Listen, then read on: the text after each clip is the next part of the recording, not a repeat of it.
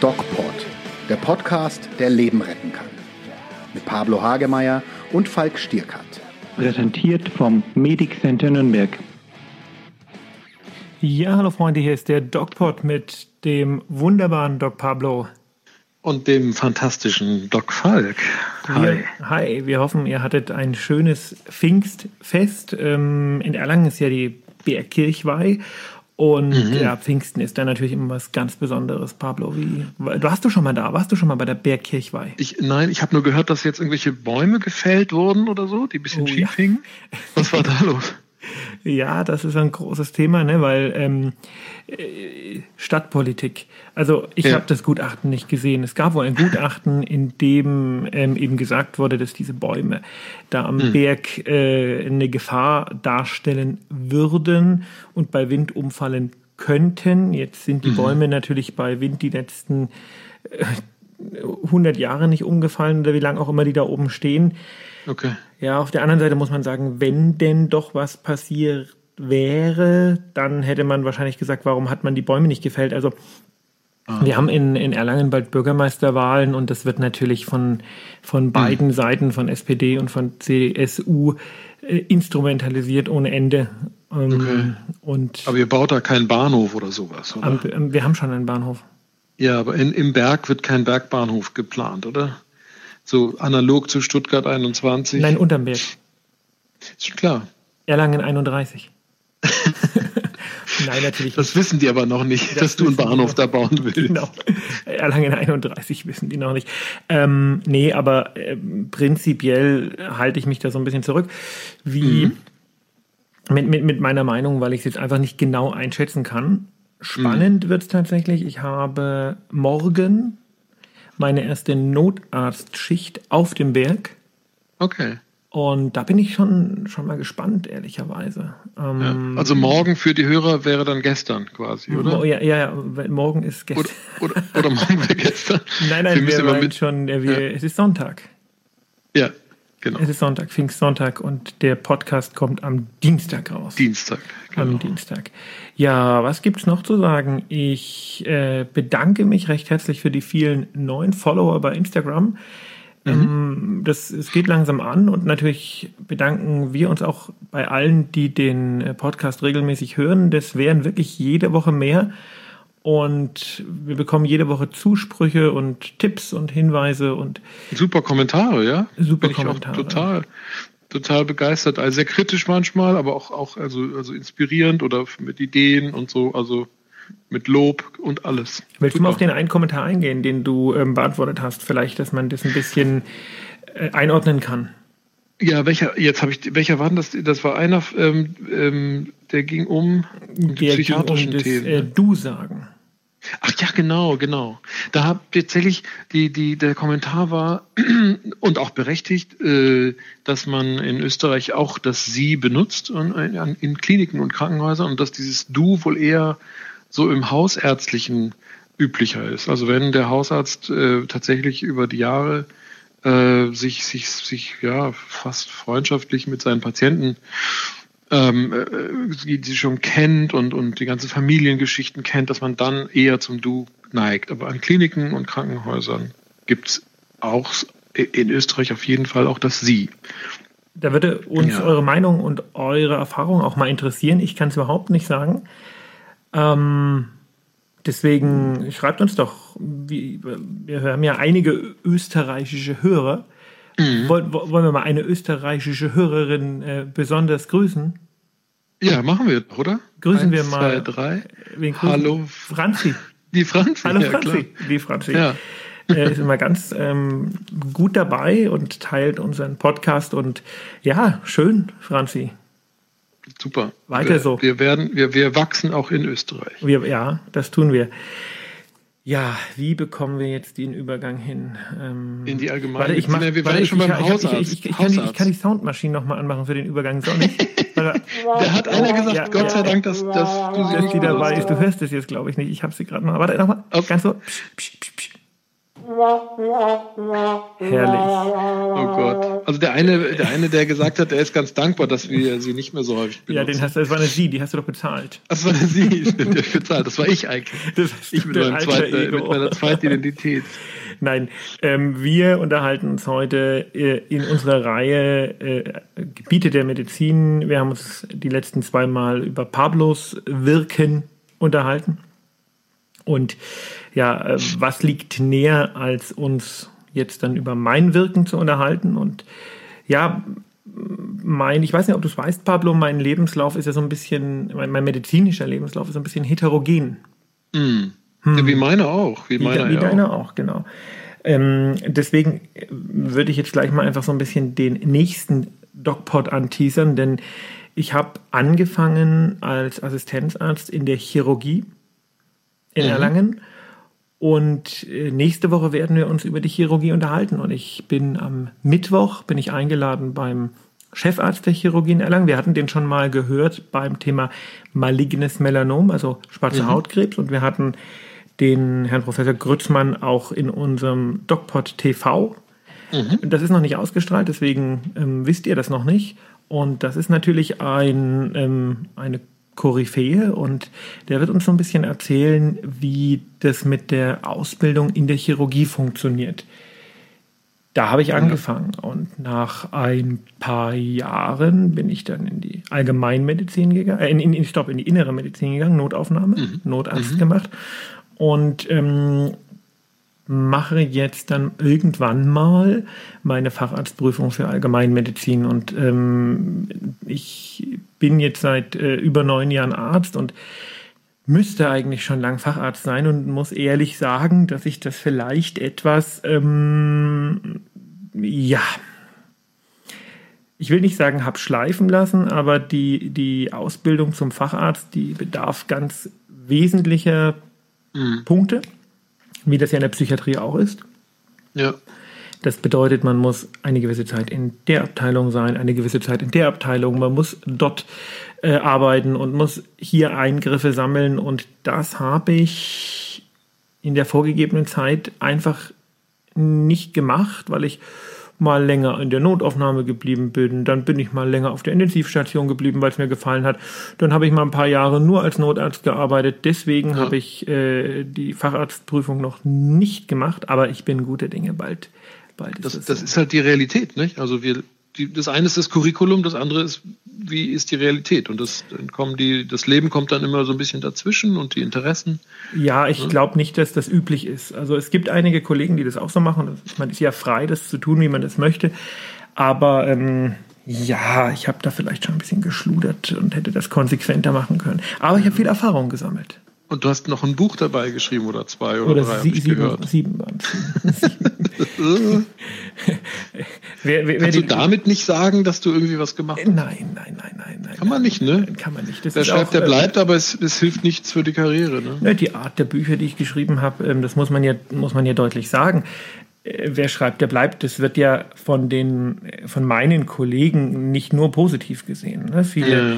viele regen sich darüber auf. Wie kann man nur über über diese Erfahrungen im Rettungsdienst schreiben, man sollte einfach nur Notarzt bleiben und so. Ja, ähm, ja. Du, damit kann ich leben, aber ähm, ja. ja.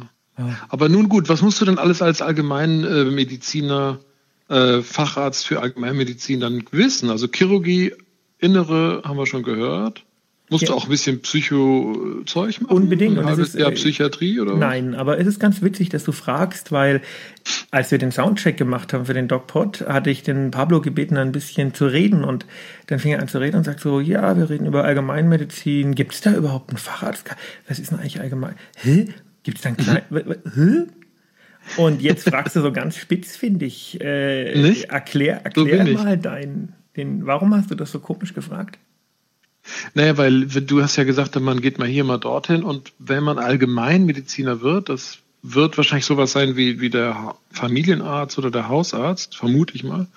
Da muss man ja wahrscheinlich von allem etwas wissen. Ne? Und während ich so überlegte, ist es wirklich ein Facharzt und dann heißt er noch allgemein, also muss man von jeder Fachrichtung ein bisschen was wissen. Und dann frage ich halt, Und das macht, musst du auch und das macht es spannend. psychiatrisches wissen. Ja. Und das macht es spannend, ähm, denn, also um das mal aufzuklären, es ist ein Facharzt, das war noch nicht immer so, das ist Nicht- seit mm. einiger Zeit so. Früher Ja. war der Allgemeinmediziner der praktische Arzt. Das warst du automatisch, nachdem du eine bestimmte Zeit, ich glaube, es sind drei Jahre gewesen, das weiß ich nicht, weil das nicht mehr in meine Zeit gegangen ist, Mhm. Äh, einfach als Arzt gearbeitet hast, warst du praktischer Arzt. Ähm, das gibt es heute so nicht mehr. Die alten praktischen Ärzte, die haben natürlich Bestandsschutz, aber im Grunde gibt es den praktischen Arzt nicht mehr.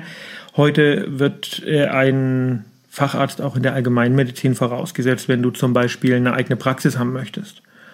Ohne Und- geht das gar nicht. Nein, du kannst äh, dich anstellen lassen, wie ich bin ja angestellt, aber du kannst keine Okay. eigene Praxis führen, wenn du nicht Facharzt bist. Und das ist auch Ja. gut so.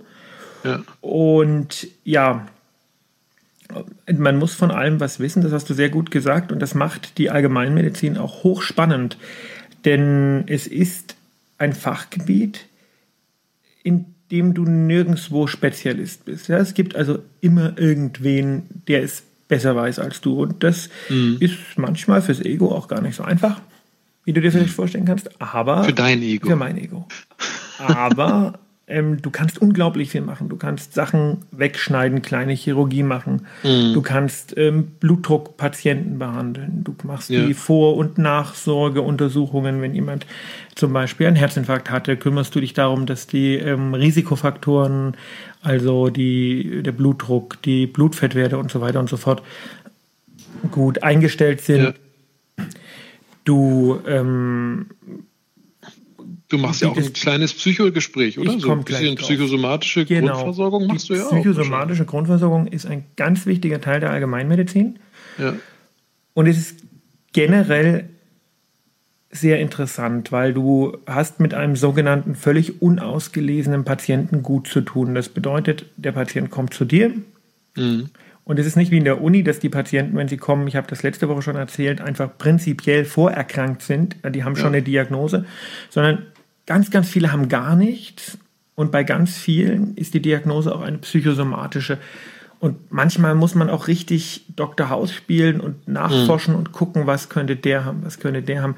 Und das ist insofern unglaublich spannend, als dass das natürlich nichts Alltägliches ist. Und es gibt im Grunde auch keine richtigen Richtlinien, wie man das macht. Es gibt so Checklisten und so, Mhm. aber es gibt jetzt nicht den Leitfaden, so muss man Allgemeinmedizin machen. Gibt es Das- da einen Schwerpunkt dann? Also Nein, kannst du nein. sagen, ich bin jetzt Allgemeinmediziner für, sagen wir mal, Schilddrüse und, und äh, Du kannst dich selber Magen, spezialisieren. Ja, du kannst sagen, also das, ist, man schon. interessiert mich, ist mein Spezialgebiet, aber das hat äh, keine offizielle Bedeutung. Also Ja. nicht wie in, ich bin Inner- Internist und Gastroenterologe, sondern ähm, Ja. Allgemeinmediziner ist Allgemeinmediziner und der hat halt entsprechend auch Interessen. Es gibt ja auch Allgemeinmediziner, die so Akupunktur und so ein Zeug machen. Ja, das ist, naja, gut. Und machst, machst du machst du sowas? Also alternative, also diese Igel-Leistungen heißt es ja, ne? Diese Warte, warte, kurz, warte kurz, ich muss ja? noch mal was einspielen. Natürlich nicht.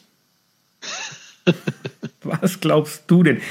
Das ist nicht mein Ding. Ich möchte gerne die Patienten ordentlich und nach den aktuellen wissenschaftlichen Erkenntnissen behandeln und nicht mit Zuckerkügelchen.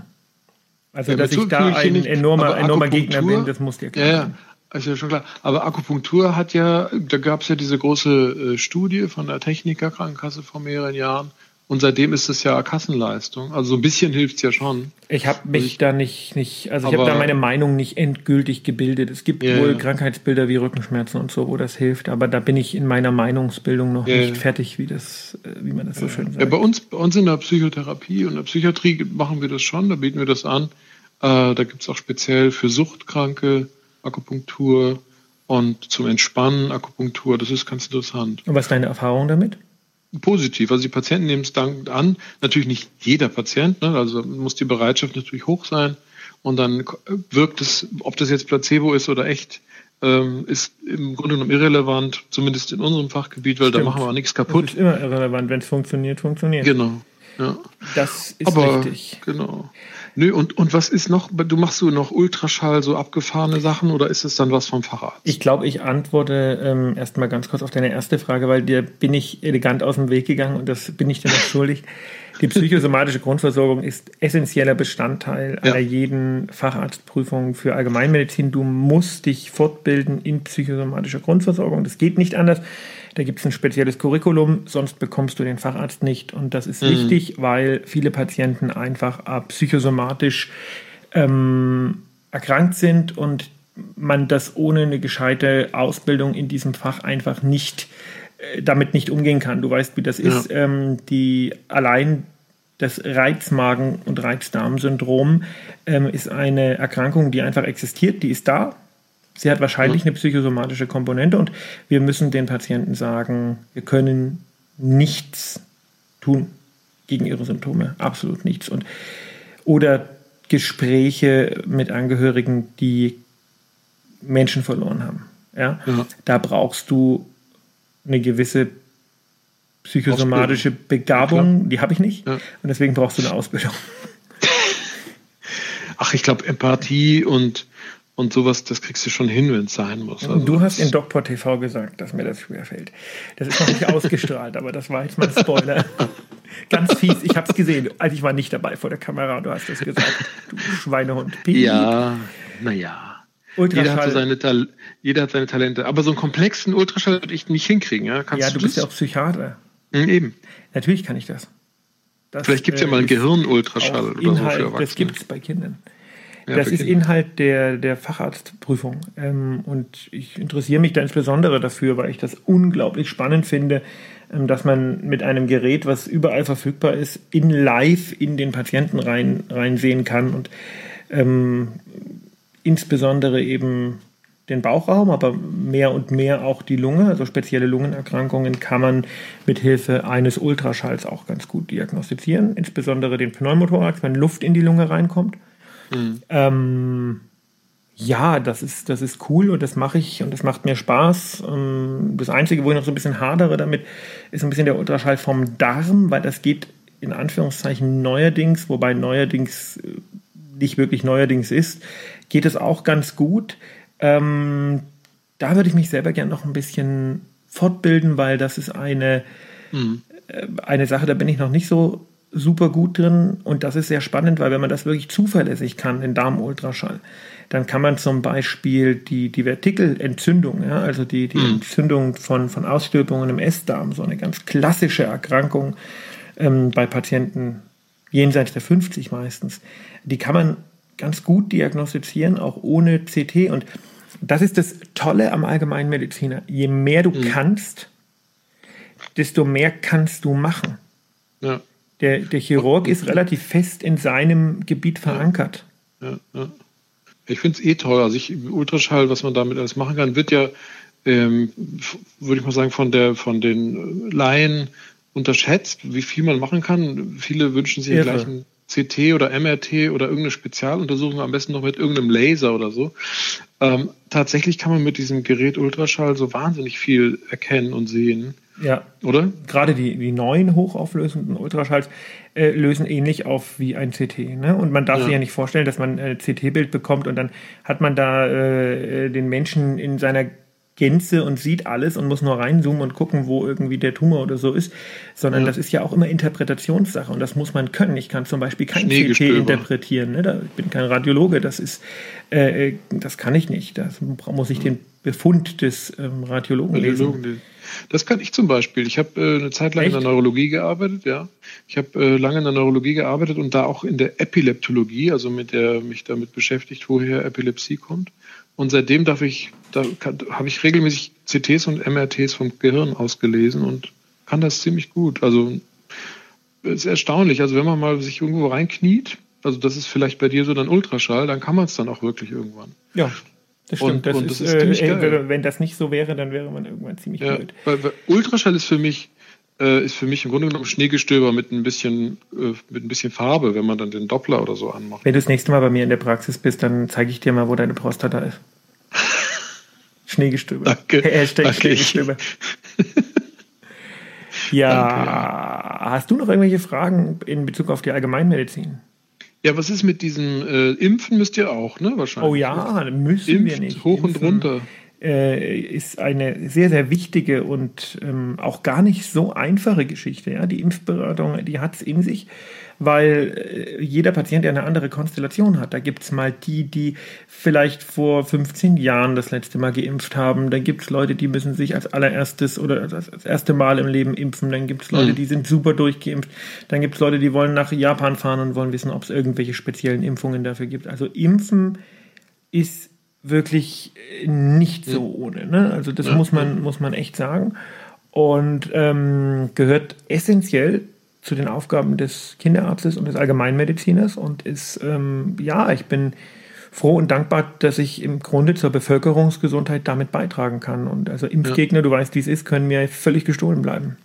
Ja, ja, ist ja klar. Absolut. Und wenn dann, wenn ich jetzt nach äh, Kambodscha will äh, in, im Winter, weil das da irgendwie wärmer ist, dann weiß ich, weißt du, was da für Viecher sind, an die ich mich, äh, an denen ich, ich weiß, verrecken könnte ich, ich oder weiß, wie? wo ich nachschauen muss man muss dann gucken. Ne? Ja, ja, da gibt es äh, regelmäßig abgedatete Seiten, zum Beispiel vom Auswärtigen Amt, ähm, die uns auch als Informationsquelle dienen. Also da hat nicht jedes Land im Kopf. Hallo? Ja.